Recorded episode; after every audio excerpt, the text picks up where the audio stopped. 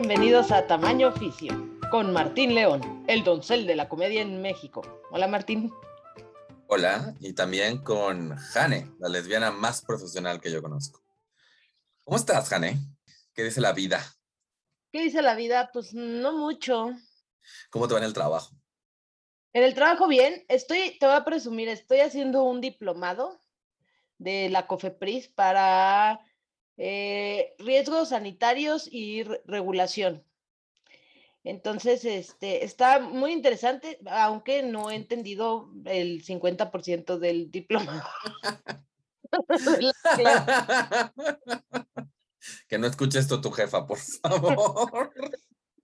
No lo sabe porque Pero me pusieron en esa, en, entre tantas cosas, Martín, me pusieron un video en este diplomadito del terror que habla de la diabetes.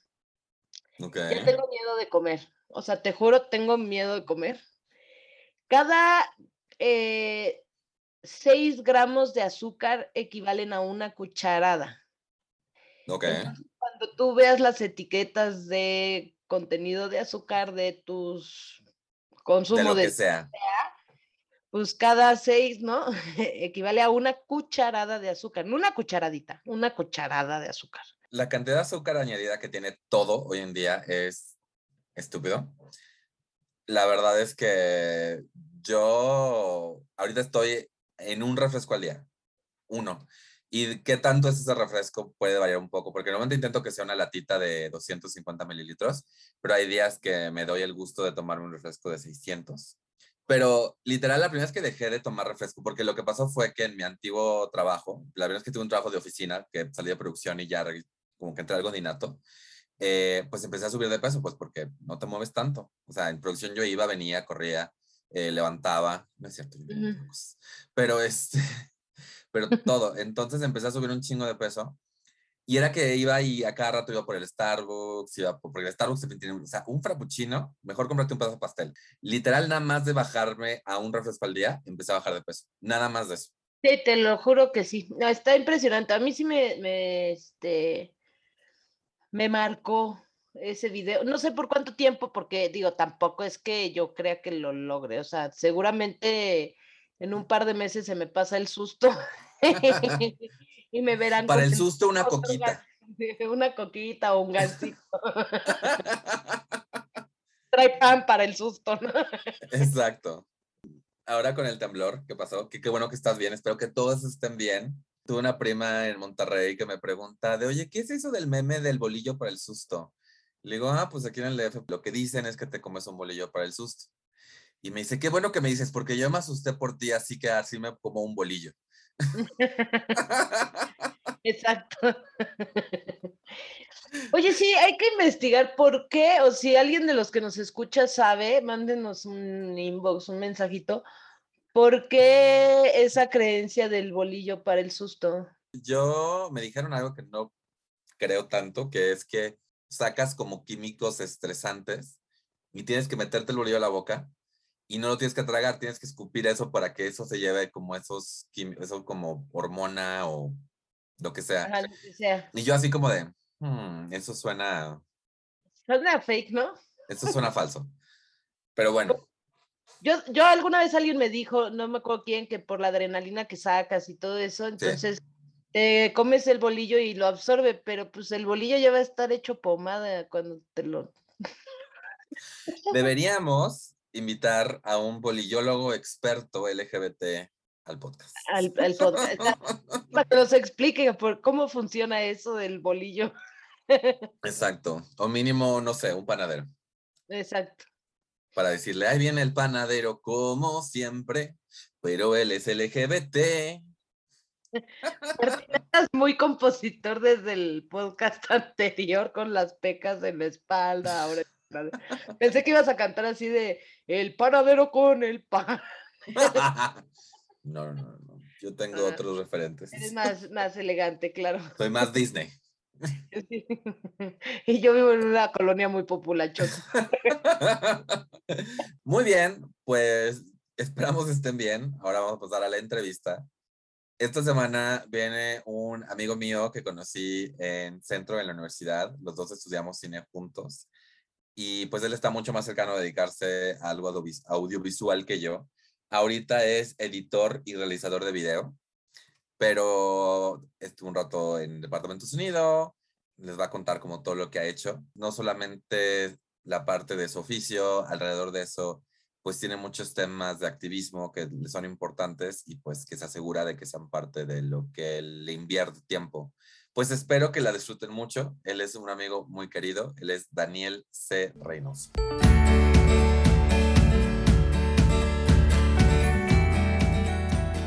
Hola Daniel, eh, déjame te introduzco al público de Tamaño Oficio. Eh, a Daniel lo conocí en la universidad, eh, en primer semestre, en Centro de Diseño Cine y Televisión. Eh, estudiamos cine juntos y pues ahora se dedica a, a, ser editor y realizador de video. Es un gusto tenerte aquí. Para la gente que nos escucha, Daniel, ¿nos puedes decir tu edad, cómo te identificas y algún cualquier otro dato que sientas relevante? Va, pues hola, mucho gusto, gracias por invitarme. Yo soy Daniel Daniel C. Reynoso. Soy editor de video, realizador, entre varias otras cosas. Y tengo 30 y casi 37 años, tengo 36 años. En un mes cumplo los 37. Y pues mis pronombres eh, son, son este, él, nada más, ¿no? no tengo problema con el de y así, pero bueno, personalmente me, me, presento como, como él, ¿no? Daniel, ya dije que estudiaste cine, pero, y bueno, no más bien, pero ahora, ¿a qué te dedicas? Pues después de varios años de estar eh, intentando picar piedra haciendo, después de estudiar cine, intentando ser sonidista, pues me di cuenta que en ningún lado me querían contratar porque no tenía una carrera de sonidista y no sabía nada de eso. Y entonces un, un, buen amigo entonces me dijo que lo que sucedía es que yo tenía que encontrar mi oficio. Entonces me hizo interesante como el nombre de este programa porque se relaciona. Y yo así de como, pues, ¿qué es eso, no? El oficio. Poco a poco fui entendiendo qué es eso que uno hace, que tiene facilidad, que tiene experiencia para hacer y que puedes hacerlo por encargo y, y te puede generar una entrada de dinero, principalmente, ¿no? Entonces a partir de ahí me di cuenta que en la que en la carrera había sido buen editor de video y, nunca le había puesto mucha atención. Y entonces dije, va, y si intento venderme como, como editor de video, entrada resultó mucho mejor que, que el ser este, sonidista, diseñador de audio yo quería hacer, pero pues es que es otra carrera completamente distinta, muy técnica, que además después descubrí que no me interesa. Eh, y en cambio la edición... Em, es una cosa que como que se me da natural. Con el tiempo fui descubriendo que, me encantaba y así poco a poco, pues primero me dieron chambas bien feas, ¿no? Pues de ganar así como 8 mil pesos al mes o cosas así. Luego estuve intentando un ratote ser, ser freelance. Es que he intentado de todo, ¿no? Eh, y actualmente pues estoy de fijo Godín versión eh, post pandemia en donde ya uno puede estar en su casa, entonces es, es un poquito mejorada.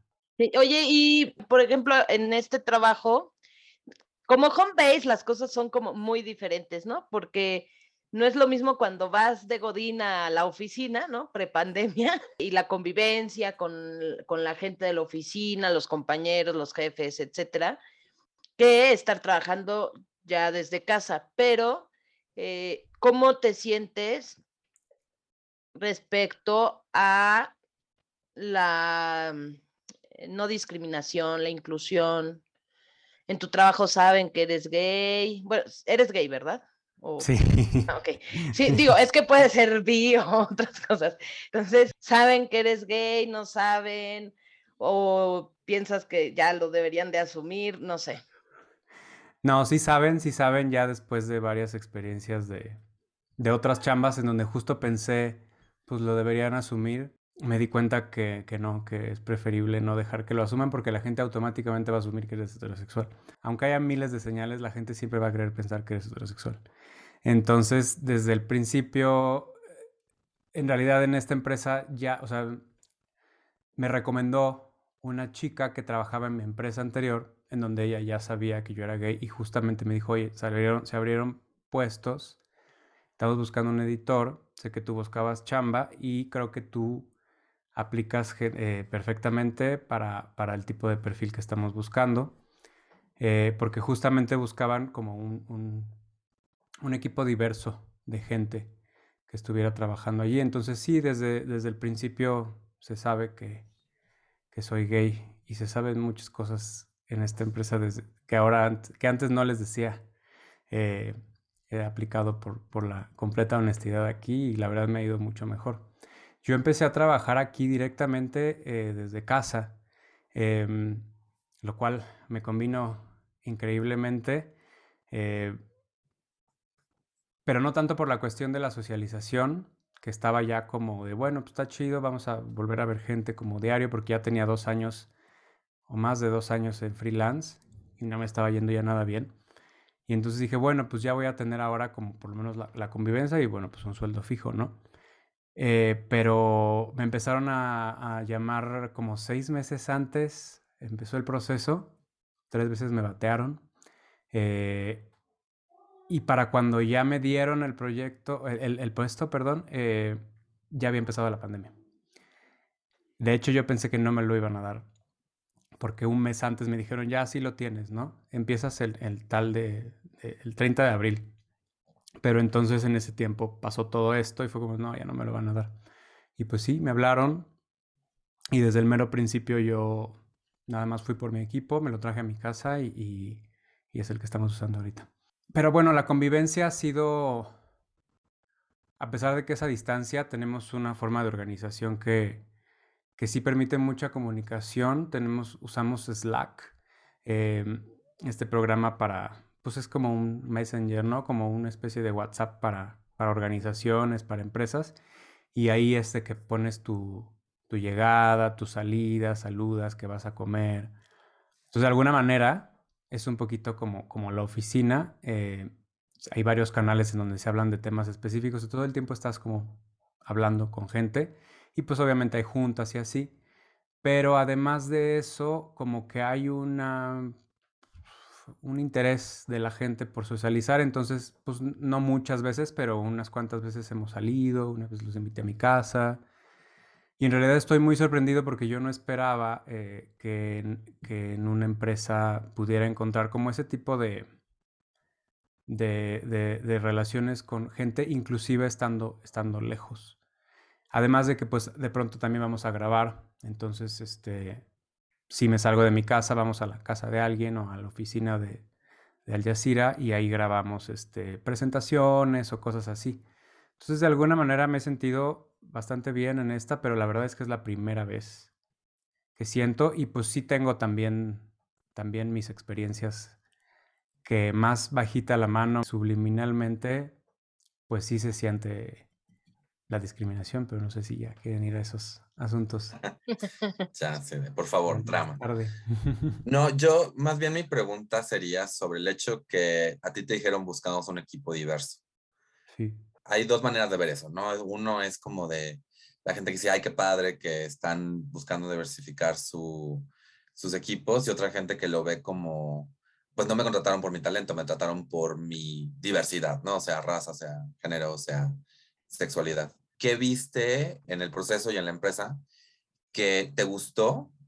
Uno, que te sorprendió. Dos, y que tú, y tres, que sientes haya podido haber sido mejor. Pues yo ya sabía que, y de alguna manera tenía interés en trabajar aquí en esta empresa porque pues veía videos, ¿no? Que publicaban en internet eh, sobre diversidad.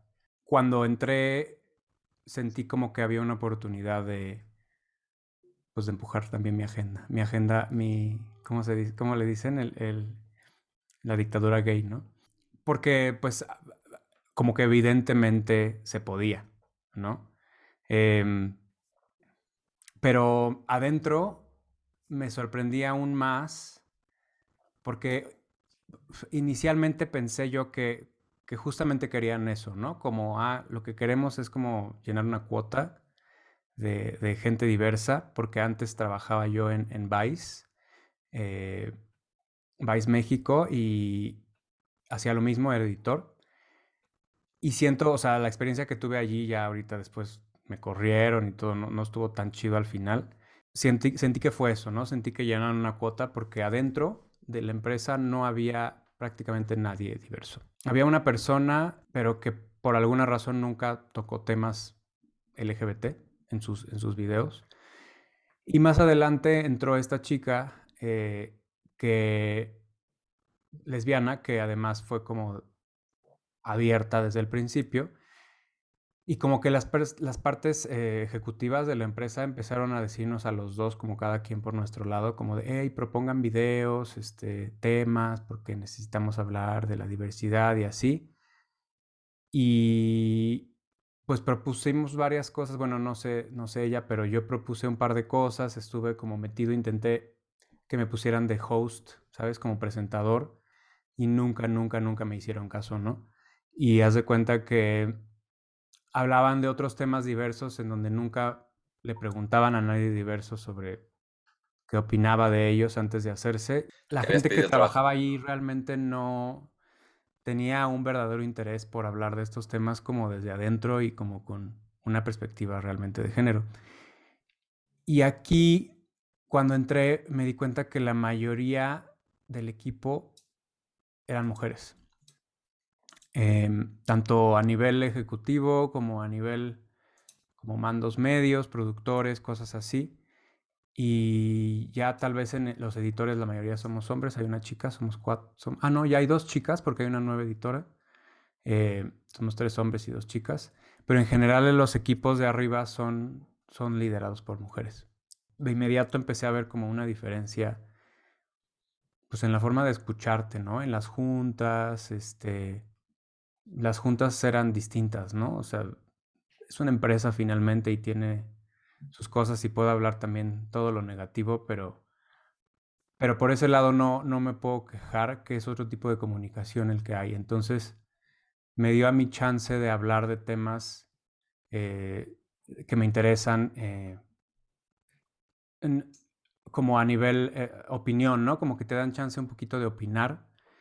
Por ejemplo, en algunos videos en donde hacen menciones sobre, sobre, em, la, sobre, la gente trans, de pronto me he dado cuenta que se utilizan como ciertos este, pronombres, ciertas formas de referirse que, que pueden dar a entender otras cosas y es como de, oye, pero es que esto no está sonando bien, ¿no? Y es como, ah, sí, sí me han puesto atención, ¿no? De que vamos a hacerlo de manera diferente. Creo que tiene mucho más que ver con que todas allí sean mujeres a que, en realidad la empresa traiga algo detrás eh, que realmente procure eso, ¿no? Creo que, creo que a lo mejor a nivel empresa, pues debe ser como cualquier otra empresa, ¿no? Lo que, lo que vende y así.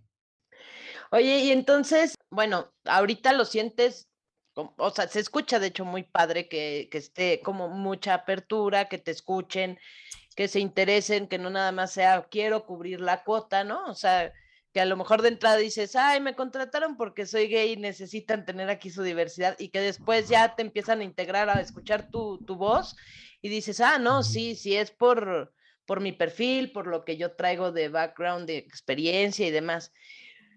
Pero, pues traes como cargando ese, ese pasado, ¿no? Entonces, a mí sí me gustaría un poco como que nos platicáramos, que nos platicaras cómo fue esa, cómo fue ese pasado. Hay dos cosas aquí, o sea, por mucho tiempo yo pensé que todo tenía que ver como con que yo fuera gay, con que yo, o sea, sabes, como de una identidad sexual diferente. También luego me di cuenta que tiene que ver con otro tema que no sabía yo entonces y hace apenas dos, menos de dos años me diagnosticaron con TDAH. Em, y entonces creo que hay una conjunción de las dos cosas que finalmente ahora entiendo que es discriminación tal cual. Una es discriminación eh, pues por tu, por, tu, por tu orientación sexual y la otra es capacitismo, ¿no? Eh, en donde, por ejemplo, en la otra empresa siento que nunca se me tomó muy en serio lo que decía. Y a través del tiempo, como empecé a tener fallas, eh, pues a nivel, ¿cómo podría decirse? Eh, productivo, ¿sabes? Siempre tuve como muchos halagos del tipo de trabajo que hacía, ¿no? Siempre he tenido la suerte de, que mi trabajo se, se, halaga, se, se, aprecia muy bien, pero luego empiezo a tener problemas de llegar a tiempo, de llegar a tiempo a la oficina, de distraerme y no darme cuenta de, ciertas, de ciertos detalles. Em, y luego más adelante, cuando me empezaron a, comisionar videos em, que no eran muy de mi agrado, como muy de mi interés, temas que me interesaran, eh, me empecé a dar cuenta que, que les gustaban menos e incluso me llegaron a decir como es que literal, o sea, cuando te damos algo que te gusta, lo haces muy, bien, y cuando no te gusta, pues baja, baja un montón como, como la, la calidad de, de, atención que le pones o algo así, ¿no? Como de, de, empeño que le pones. Cosa que yo no notaba en lo más mínimo, porque yo le meto una cantidad de empeño sobrehumano que tal vez no debería a todo mi trabajo, pero a pesar del, del empeño que le pones, pues de pronto cuando tienes estas cosas no te das cuenta en, qué estás fallando exactamente. Y entonces como la combinación de las dos cosas, siento que siempre han hecho que en las empresas les sorprenda un poquito primero mi trabajo y después vayan viendo que soy raro de todos lados y entonces se vuelven como más cautelosos, ¿no? En, lo, que, en lo que me dicen que sí y en las propuestas que yo pueda dar. Y bueno, en Vice eh, terminó muy, muy feo porque de la nada eh, decidieron eh, así darme de baja por cosas que no tenían realmente ninguna conexión. Al momento en, donde yo les pregunté que por qué estaban haciéndolo, me dieron como cinco diferentes este, pretextos de cosas que no eran comprobables, que no eran pues así como evidentes y, terminé, o sea, pues terminé firmándoles la renuncia, ¿sabes? Porque es lo que más te conviene al final, pero pues muy, muy, muy inconforme como en la forma en que, no me tomaban en serio. Y creo que finalmente todo se, reduce a, qué tanto te toman en serio, ¿no? O sea, yo siempre también, eh, como aparte, he hecho cosas eh, en, mi vida como proyectos. He organizado fiestas, un tiempo estuve haciendo una revista online, como que no puedo parar de hacer, inventarme tonteras que no pagan eh, y, y, de alguna manera te das cuenta como, como que la gente del trabajo ve esas cosas como de... Mm", y como eran fiestas gays, pues hasta a veces sexualizadas y como muy estrafalarias, de vestirse de un modo o del otro, eh, empezaba a notar que, no sé, o tal vez es, mi trauma, ¿verdad? Pero se empiezas a sentir que como que se ríen un poquito ahí por atrás y finalmente no te terminan de tomar tan en serio. Digo, algo que yo siempre he admirado de ti es eso, es que tú has hecho un esfuerzo por crear espacios y por dar luz a otros, otras personas de la comunidad eh, y además, por ejemplo, estas fiestas gay, aún las sexualizadas, incluyendo las sexualidades, no, no, no aún, eh, creo que luego la gente, especialmente del mundo heterosexual, heteronormado, lo ven como de, ay, nada más, nada más quieren coger, ¿no? Cuando la realidad es que es crear un espacio seguro para expresar la sexualidad. Entonces, uno, sí quería como marcar eso de que es algo que yo siempre he admirado de ti, que siempre has estado con estos proyectos y dos, siento que ya estás mucho más seguro en tu persona hoy en día que lo que, lo que estabas hace unos años. Sí, mucho. Para las personas que no saben qué es el TDAH que mencionaste, ¿lo, lo puedes decir? Qué sí, es, eh, pues las siglas son trastorno por déficit de atención, por déficit de atención, hiperactividad. Y es un trastorno del neurodesarrollo, así se le llama que quiere decir que a la hora que te estabas desarrollando, se estaba desarrollando tu cerebro, eh, se desarrolló de una, manera diferente. El, TDAH eh, tiene síntomas eh, muy típicos de la hiperactividad, estos niños que no pueden estarse quietos en ningún momento. Pero además hay otro tipo de TDAH que antes se le llamaba solamente TDA, pero ahora se llama TDAH inatento, como subtipo inatento. Y este es el tipo de niños que, que son como daydreamers, ¿sabes? Como, como siempre están en otro lado, eh, se distraen con todo y están como soñando despiertos, ¿no? Entonces yo, pues yo fui ese tipo de niño y sí, es que, es que si me pongo a hablar del TDAH necesitamos otro podcast entero, pero... porque además... entero, pero creo que más o menos se, se, se entiende, o sea, somos, somos personas que estamos dentro de este espectro de la neurodiversidad, junto con las personas autistas, con las personas que tienen síndrome de Tourette, y ahorita se están incluyendo eh, eh, otro tipo de, de, de, ¿cómo se les puede decir?, diferencias en el, en el neurodesarrollo, eh, para dar a entender que no todas las personas perciben del mundo, el mundo de, la, de igual manera ni procesan, ¿no? Entonces, el, el TDA a veces te hace ver como una persona que es muy tonta, muy distraída, muy floja, pero la realidad es, es, es muy distinta por dentro, ¿no? De, de nuestras cabezas, porque estamos sí. todo el tiempo con una carretera de 10 carriles de información corriendo, corriendo, corriendo todo el tiempo.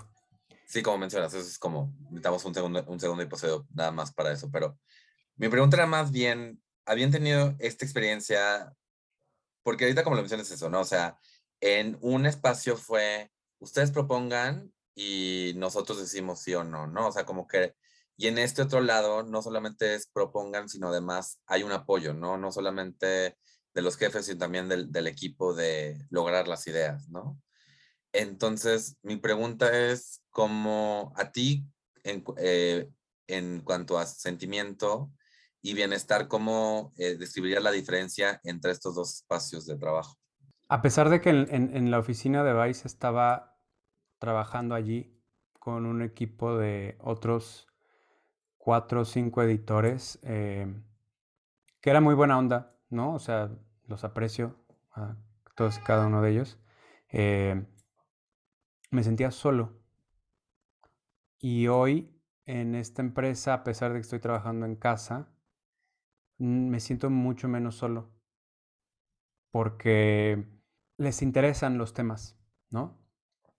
Les interesa cuando les dices, oye, esto no, esto se puede ofender a alguien si lo decimos así, ¿no? Eh, les interesa si, por ejemplo, yo quiero hablar, justamente estoy proponiendo un tema sobre, sobre el TDAH y de inmediato me dijeron como, ah, sí, sí, es un buen tema y es importante, ¿no? Eh, y es, o sea, como desde el principio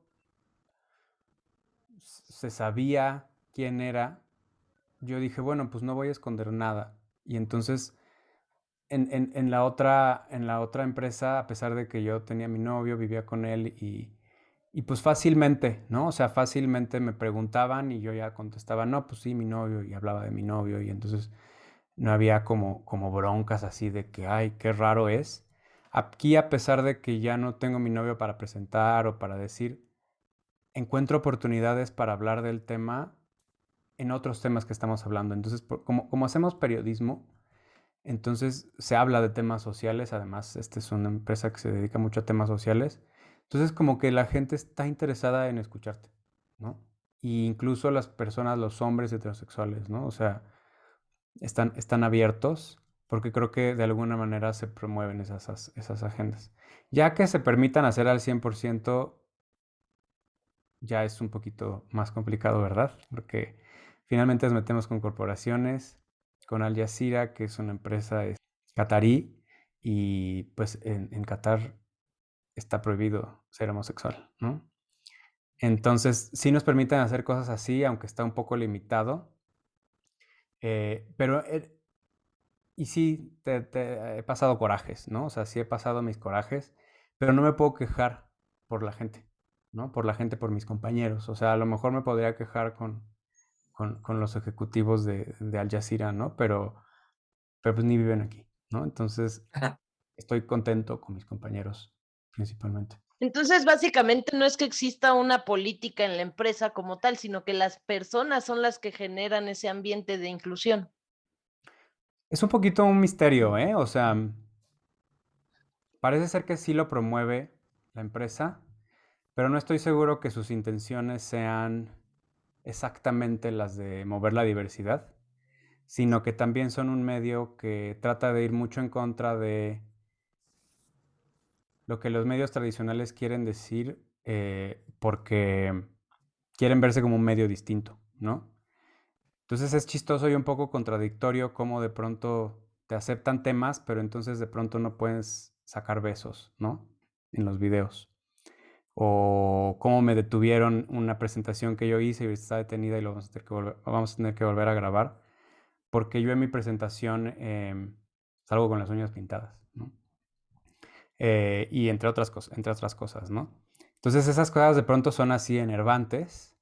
Eh, hablar de, por ejemplo, una chica que sacó un video sobre, sobre fútbol femenil en donde ella lo presentaba y salía jugando fútbol en shorts.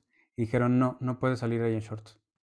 Entonces todo el video se tuvo que cortar de cierta manera. Todas las tomas estaban hechas abiertas para que se viera, ¿no? Que estaba en la cancha y así.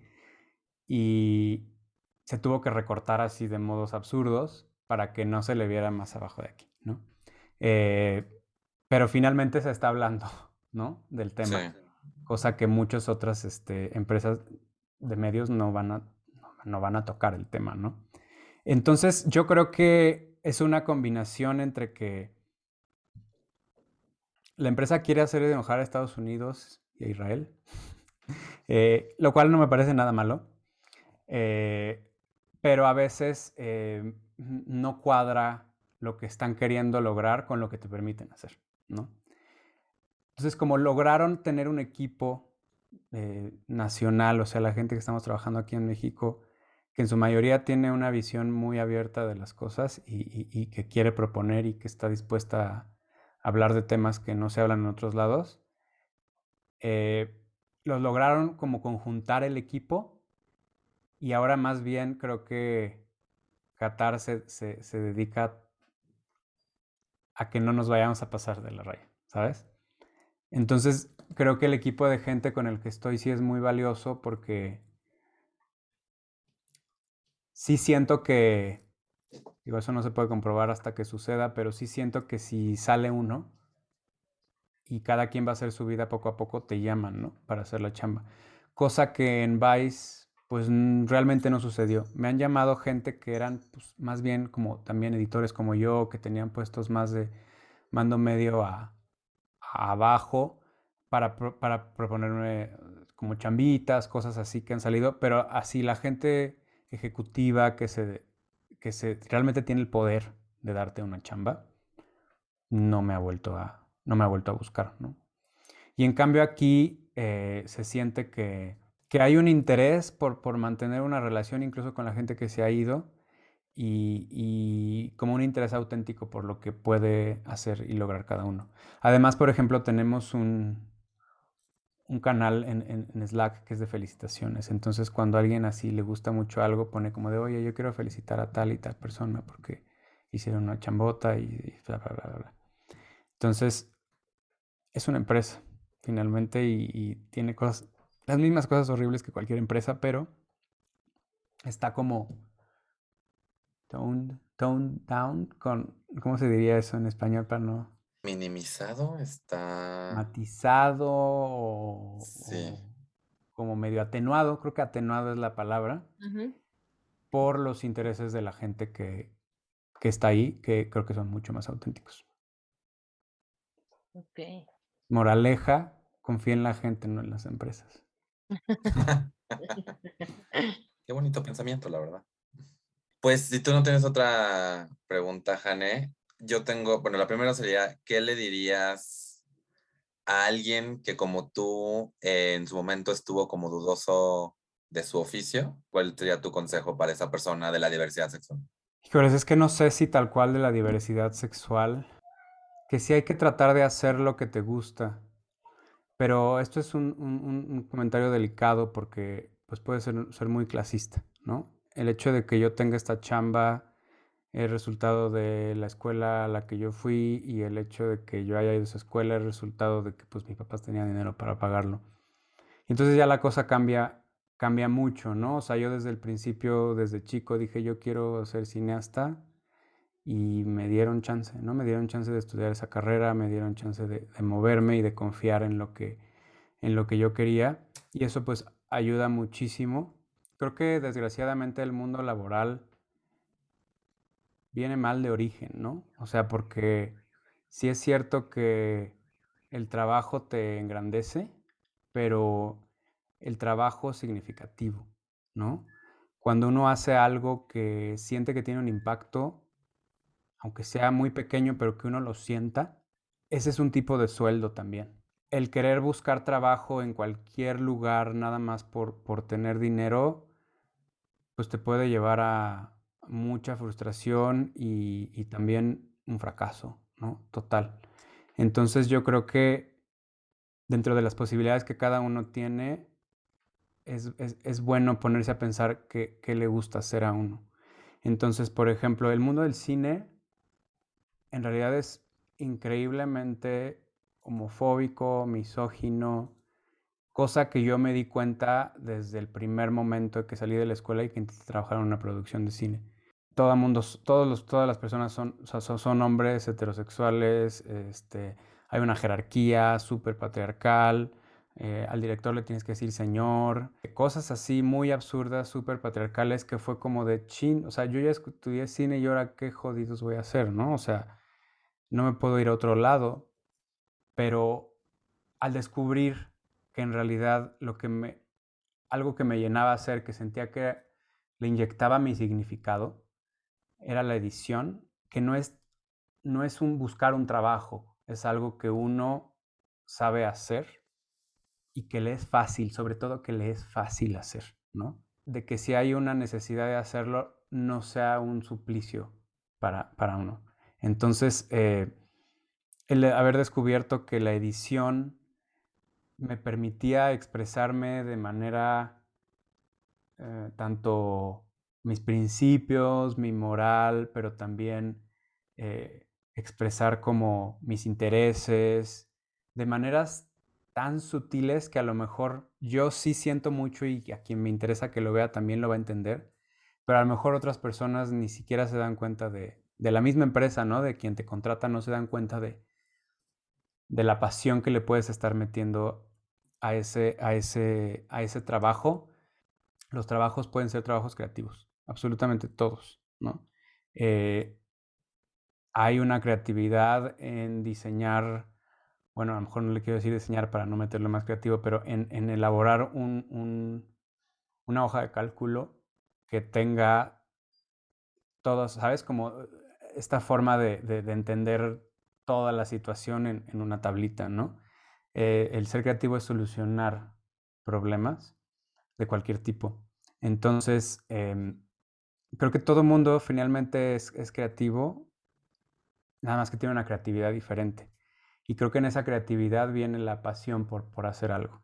Como el mundo del dinero, el mundo capitalista, el mundo en donde te contratan es inherentemente una mierda, no hay forma de mejorarlo y cada uno de los lugares a los que entres, perdón por desilusionarlos al, al, a los chavites, eh, no va a ser bonito, no va a ser padre, va a ser una frustración, va a ser horrible, pero si logras encontrar que a lo mejor te gusta un montón, es que no quiero romantizar los trabajos, los trabajos chafas, pero a lo mejor te gusta un montón y tienes una pasión por, es que voy a romantizar el trabajo, eh, por, separar basura, a lo mejor, a lo mejor por la permacultura, a lo mejor por, por la composta, ¿no? O sea, ya el trabajo de, recoger basura ya no es el mismo.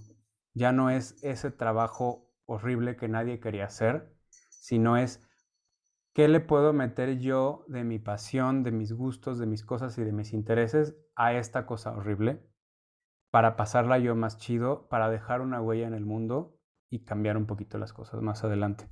Entonces creo que no, es nada más el sueldo, el sueldo este, eh, eh, monetario, ¿no? O sea, creo que es increíblemente importante, súper importante, porque desgraciadamente en el mundo así es, pero es tan importante como el que te guste hacer algo. No digo que te guste trabajar en, en una oficina que hace papel, ¿no? O sea, en una empresa que se dedica a fabricar papel y que tú haces hojas de cálculo, pero a lo mejor algo dentro de la interacción con la gente, algo dentro del, del, de las pequeñas chambas que tienes, te gusta y sientes que hay un espacio para, para expresarte, creo que ahí está el secreto para pasarla menos mal, ¿no? No digo para hacerte rico, no digo para ganar más dinero, sino para pasarla más o menos mejor y que, y que sientas que, que algo tiene de significado tu vida. Gracias. Y antes de pasarte con Jane para la última pregunta, mencionaste tus proyectos y si no quiero que se pase este podcast sin que los menciones para que la gente los conozca y los siga. Entonces, ¿en qué otros proyectos estás trabajando además de, del oficio que te que, que mencionaste? Pues ahorita estoy, tengo, ya llevo tres años con este proyecto que se llama 41 Colectivo Incluyente. No es una asociación civil porque también me chocan un poco las asociaciones civiles porque tienen que ver con dinero. Este es un proyecto que no tiene nada que ver con dinero y se trata de eh, economía basada en recursos y es básicamente que yo y quien se me una, actualmente ahorita está Víctor Altamirano, que es un muy buen amigo mío, fue, fue mi marido muchos años. Este, nos dedicamos, por ejemplo, tenemos diferentes proyectos. Tenemos un cineclub donde pasamos películas LGBT y después hacemos una plática donde hablamos de los temas LGBT más que de la película. No es un, un club como de, cine, sino de los temas que se hablan en el cine. Eh, también hacemos como visitas guiadas, exposiciones LGBT. Em, tenemos, hemos tenido durante la pandemia un proyecto que se llama Conversaciones Confinadas, en donde nos juntamos entre varias personas online para platicar de diferentes temas también relacionados a la experiencia LGBT. Y ahorita estamos haciendo un podcast eh, que es más o menos de los mismos temas, no es tan diferente a este, pero seguramente este ya está mejor hecho porque ya tienen más experiencia. Este, y yo creo que sí. Y este, y bueno, eso es 41 Colectivo Incluyente y, les invito a todas las personas que nos escuchen a, seguirnos en las redes porque este es un proyecto a quien se puede ir quien, quien, sea, ¿no? Quien tenga ideas, llegue, acérquese y vemos cómo juntos resolvemos un problema creativamente. Pues, ¿qué más? Dibujo ahora, la pandemia me hizo, me hizo dibujante, artista.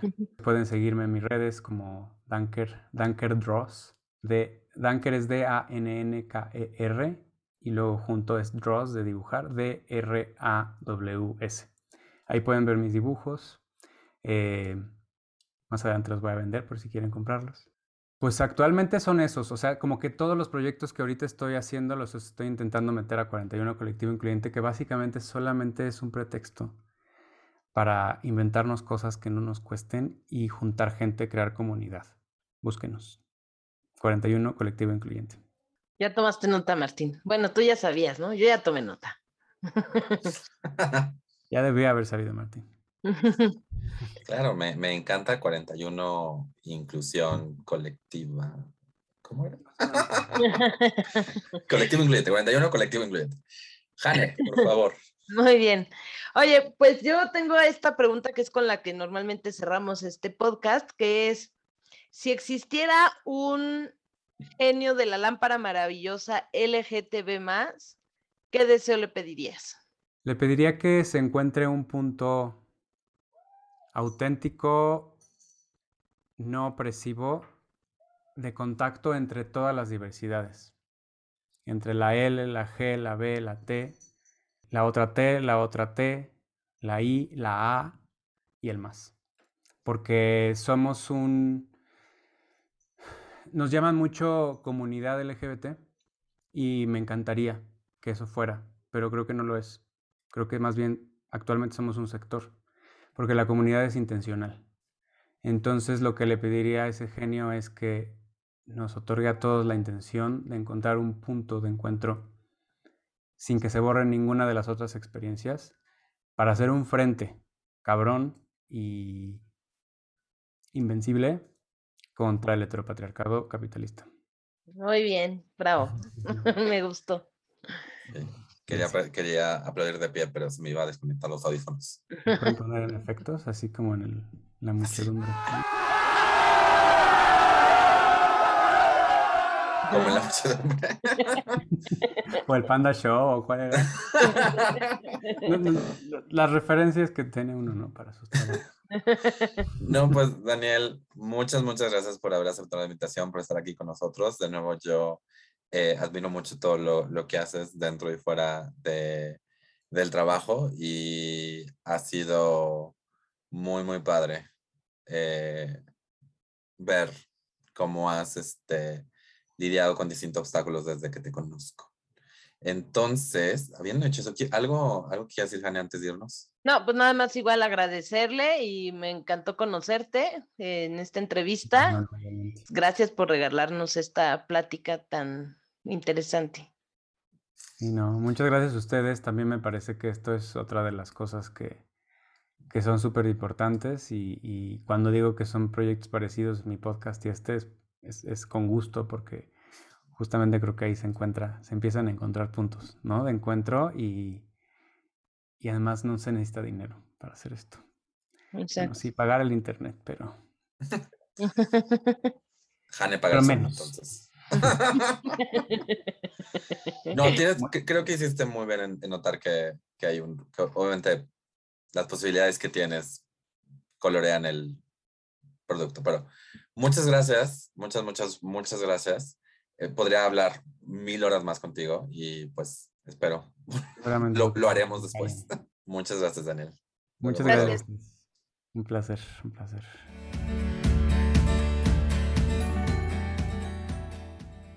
Muy bien, Martín, ¿qué te llevas de esta entrevista? Me llevo muchas cosas.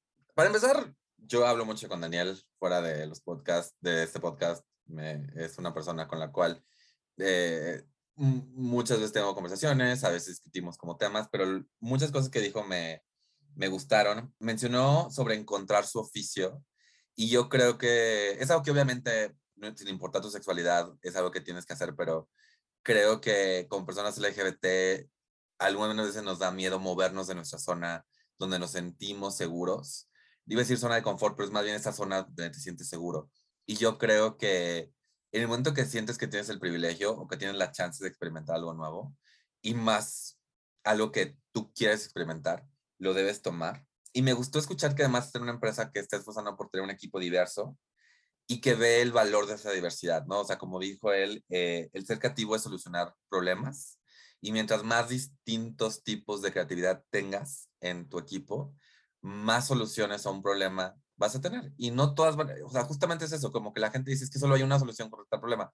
Totalmente de acuerdo. Pero si tienes a 20 personas viéndolo de 20 formas diferentes, es más probable que, que, uno de ellos le encuentre. Entonces, eh, la verdad, eso fue lo que, de lo que más me, me gustó de esta entrevista. ¿Y a ti, Jane? Sí, justamente hasta me identifiqué en esa parte del equipo diverso, porque lo he platicado en mi empresa, te explican eso. Mientras más diverso sea eh, un equipo de trabajo, mejores resultados puedes llegar a obtener. E incluso lo que decían es, puede ser que tienes un problema, pero puedes tener más de una solución para, más de una solución para ese problema.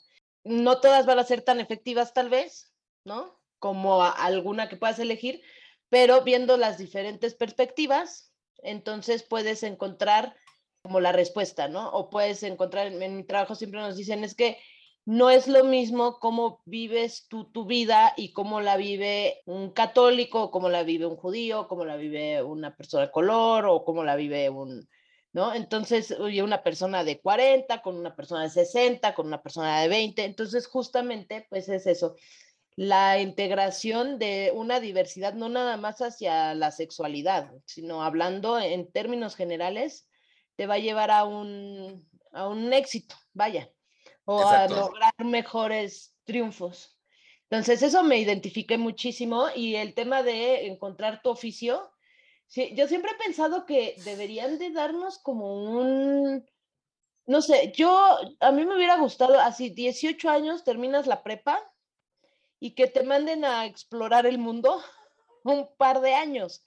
Y entonces puedas vivir como a lo mejor dos, tres experiencias de, decir, híjole, como que, a ver, estuve, me llama la atención ser contador, me llama la atención ser médico y se me antoja también abogado, ¿no? Y que en esos dos años puedas rolar como tipo becario, una cosa así, en esos oficios o esos que te llaman la atención y entonces puedas elegir una carrera. O sea, yo siempre he pensado, ¿por qué no lo hacen así? Es horrible que sales de la prepa y mucha gente como que idealiza la carrera, ¿no? Y dicen, wow, yo quiero estudiar X. Y cuando ya están estudiando la carrera, como que dicen, ay, no es como me lo que me imaginaba. O cuando terminan la carrera y empiezan a trabajar, es como, esto no es lo que yo esperaba, ¿no? Al final te puedes ir moviendo y al final puedes encontrar tu camino y no debes de tener miedo a moverte. Yo estudié administración y estoy en investigación clínica rodeada de médicos, químicos y psicólogos y todo relacionado a la salud.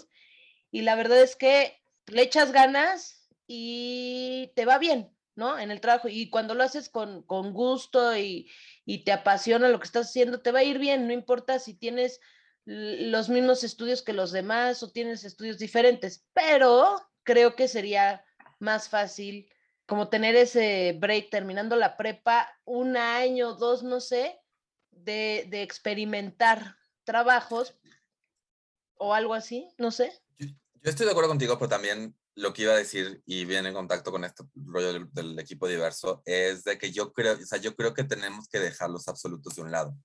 Hay gente que a los 15 años sabe perfectamente, yo quiero hacer esto. Y a los 15 años empieza su camino y para los 20 está así súper en, en, vías para, para, ir, para levantarse en ese camino. Y hay gente que literal a los 25 dice, no tengo idea, estoy probando esto, estoy probando otro. O sea, un ejemplo que me gusta mucho es Oprah. Oprah realmente no empezó su imperio hasta después de los 30. Y mírala dónde está. O sea, Oprah ahora es innegable. Y, y, si a Oprah le hubieran dicho, no, es que tú ya agarraste este camino, tienes que seguir este camino, no puedes ah, empezar este rollo de... Pues la verdad, o sea, sería ridículo. Entonces eso, yo, yo creo que... Porque a los absolutos que me refiero es que luego hay estos absolutos de... Es que necesitamos gente joven o necesitamos gente con experiencia. Y no estás pensando, bueno, necesitamos un equipo que funcione. Y si el equipo que funciona tiene a alguien de 40, 50 y un, un chavo de 20, 20, 30, o sea, esa, como mencionas, la diversidad no es nada más LGBTIQ+, entonces, en el momento que empiezas a decir estos absolutos, es que todo el mundo tiene que tomar dos años. ¿Qué, ¿Qué, haces con la persona que dice, no, yo, yo no quiero esos dos años, yo quiero, yo ya sé que voy para doctor y no necesito dos años experimentando para, para saber qué es lo, lo que quiero. Yo creo que justamente el problema a mí me, me parece es que queremos un molde que le quepa a todos y por la misma diversidad que tenemos como personas no hay no existe ese molde. Tienes que poder mover las cosas con base a las personas que están saliendo y que estás conociendo, o sea, y es difícil porque lo, lo más barato es tener un molde. Y luego mencionas este rollo del, del, cambio, porque yo conozco a gente que a los dos años de una carrera dice, es que no me está gustando esta carrera, pero cambiarse es difícil, por, no, no nada más por el rollo de, que te dicen, no, ya llevas dos años, ¿cómo vas a soltarlo? Como que, como que lo ven como un fallo, como dejar, dejar una carrera, la gente lo ve como un fallo. Pero también, si vienes de un lugar donde tus papás están batallando para pagarte una universidad, donde sabes que decirles estos dos años que me pagaron, no, no, resulta que no me encantó, no era lo que yo esperaba, etcétera, etcétera, etcétera, pues te sientes con la obligación de terminar esa carrera, aunque no te guste. Entonces, justamente se vuelve como complicado, pero creo que nos tenemos que quitar ese prejuicio de, pensar que empezar con algo, con una carrera profesional, con un oficio y decir, ¿saben qué? Esto no es para mí, esto no, y tengo la oportunidad de buscar otra cosa. Yo creo que yo, o sea, veo muchos más ejemplos de personas que cambiaron y, y siempre es a un lugar, entre comillas, peor, ¿no? Es que no, o sea, no puedes volver, no puedes dejar la carrera de medicina por otra cosa porque de doctor te va a ir súper bien y de esto no te va a ir bien. Y luego ves, pues, y de nuevo, o sea, no puede ser que todo sea el dinero. O sea, entiendo, el dinero es, es importante, vivimos en una ciudad capitalista. Mientras más dinero, en general mejor. Pero si estás ganando lo suficiente y estás pleno y estás lleno, Sea. Claro. No, y, y de verdad que, o sea, sí estoy de acuerdo que hay gente que tiene como muy definida. Yo tenía muy definida mi vida. Yo empecé como asistente y era muy feliz como asistente. Me aventé eh, 15 años trabajando como asistente de dirección hasta que descubrí este nuevo trabajo de investigación clínica y dije, wow, y fue cuando decidí cambiar de giro, ¿no? Y dije, ya no quiero ser asistente porque esto me encantó mucho y quiero hacer investigación clínica. Y originalmente mi idea era ser asistente de proyectos de investigación clínica. Nunca pensé que iba a llegar a donde estoy. Afortuna y más por, por justamente porque dije, güey, tengo administración, ¿quién, ¿cómo le voy a hacer?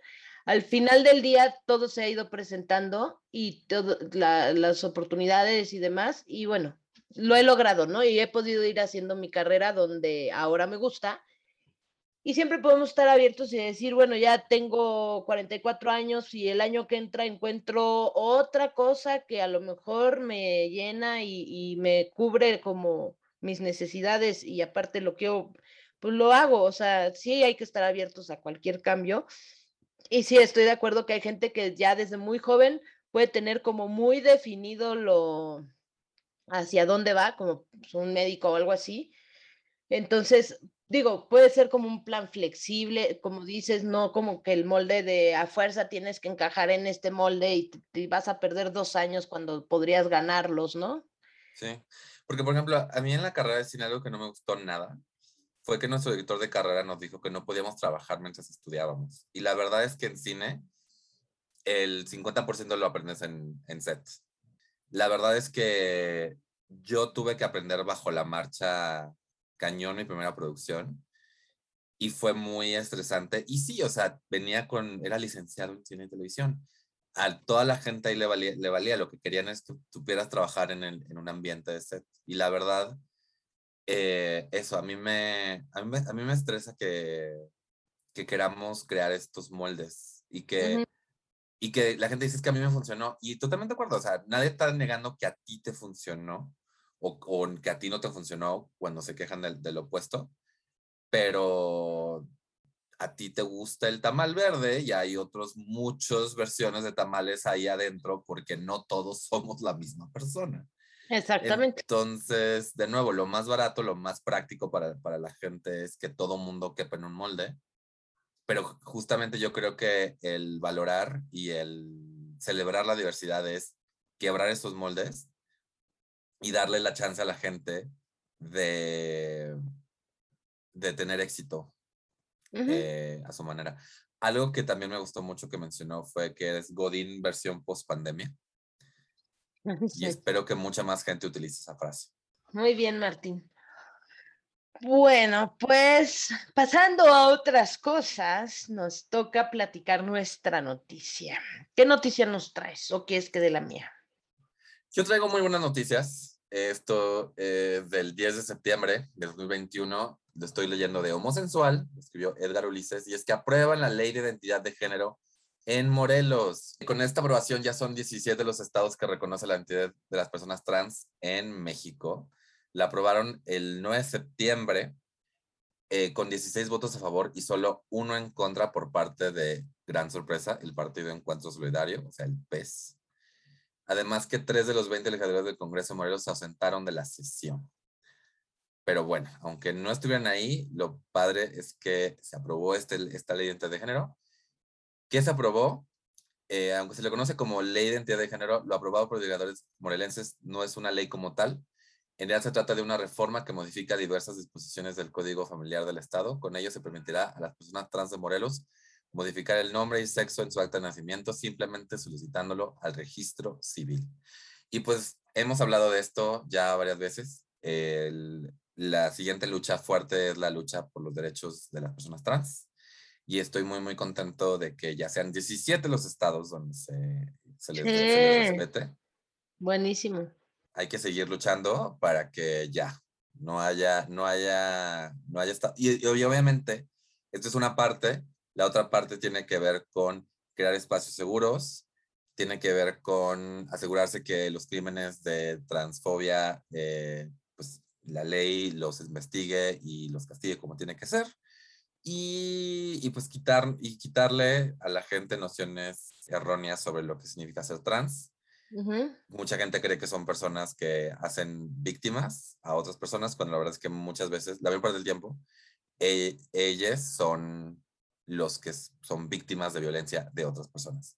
Desde violencia familiar hasta transhomicidios, que, o sea, todavía es un problema fuerte que tenemos. Así es, Martín. Y bueno, para completar un poco la buena noticia que nos trajiste, pues yo también estoy muy contenta porque leí en las páginas, en las redes sociales de la Ciudad de México, eh, en la página de Facebook, que la Ciudad de México contará con la primera clínica para atención integral de personas trans. Esto será, eh, bueno, desde septiembre el gobierno de la Ciudad de México inició la construcción de la primera etapa de la clínica que va a estar ubicada en la alcaldía Miguel Hidalgo.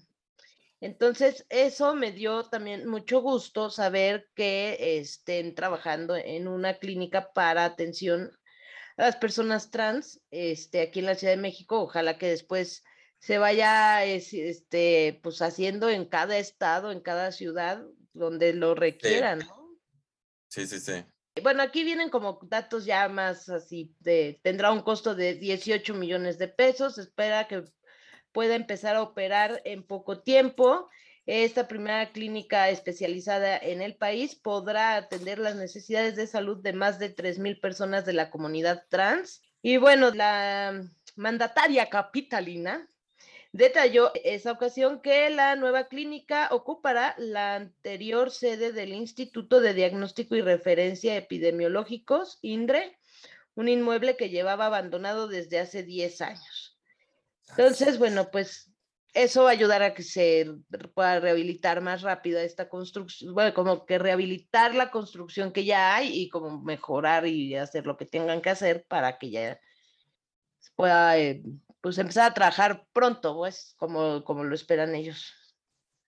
Yo aquí lo que quiero decir es que luego cuando la gente escucha estas noticias, dice, o sea, lo, lo entiende como un privilegio especial de la comunidad trans o la comunidad LGBT.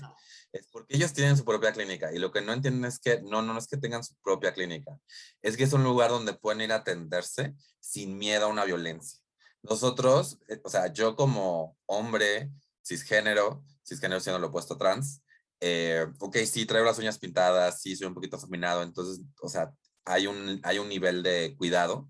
También tú como mujer lesbiana contaste has contado una historia sobre tu búsqueda de ginecólogo en algún momento. Tampoco es así como de, ah, no eres trans, todo bien, ¿no? Pero, pero a final de cuentas, la realidad es que este tipo de clínica va a hacer que muchas personas trans que no viven lejos, cerca de ahí digan, ok, me tengo que tratar, voy a ir a esta clínica porque ahí estoy seguro o segura de que, de que no se me va a discriminar por, por ser una persona trans, que es algo que aún no se puede asegurar en la mayor parte de las clínicas del país.